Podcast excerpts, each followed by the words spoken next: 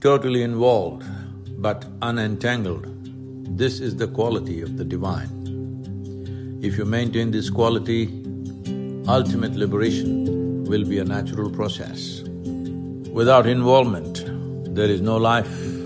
The very process of life is involvement. Uninvolved, you cannot experience life. The profoundness of involvement determines the profoundness of one's experience. But if one cannot make the distinction between involvement and entanglement, then entanglement is a process of suffocating yourself. Entanglement can suffocate you in such a way that death will seem better than life when you're deeply entangled. So it's important to understand the distinction. Involvement can only happen consciously.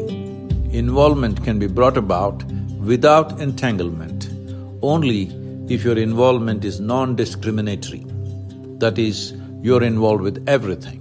If you're walking on the street, the very contact with Mother Earth, the air that you breathe, the people that are there, the trees, everything, everything that you are in touch with right now, at least in sensory terms, the five senses, what you see, what you hear, what you smell, what you taste and what you touch.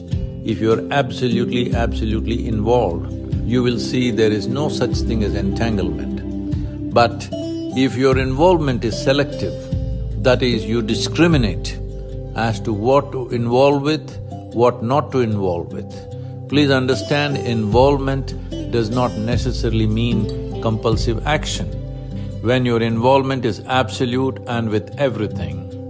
Action, you will have to choose judiciously what you can do, what you cannot do, because action needs a prescription of energy, time, space, situational context, many things.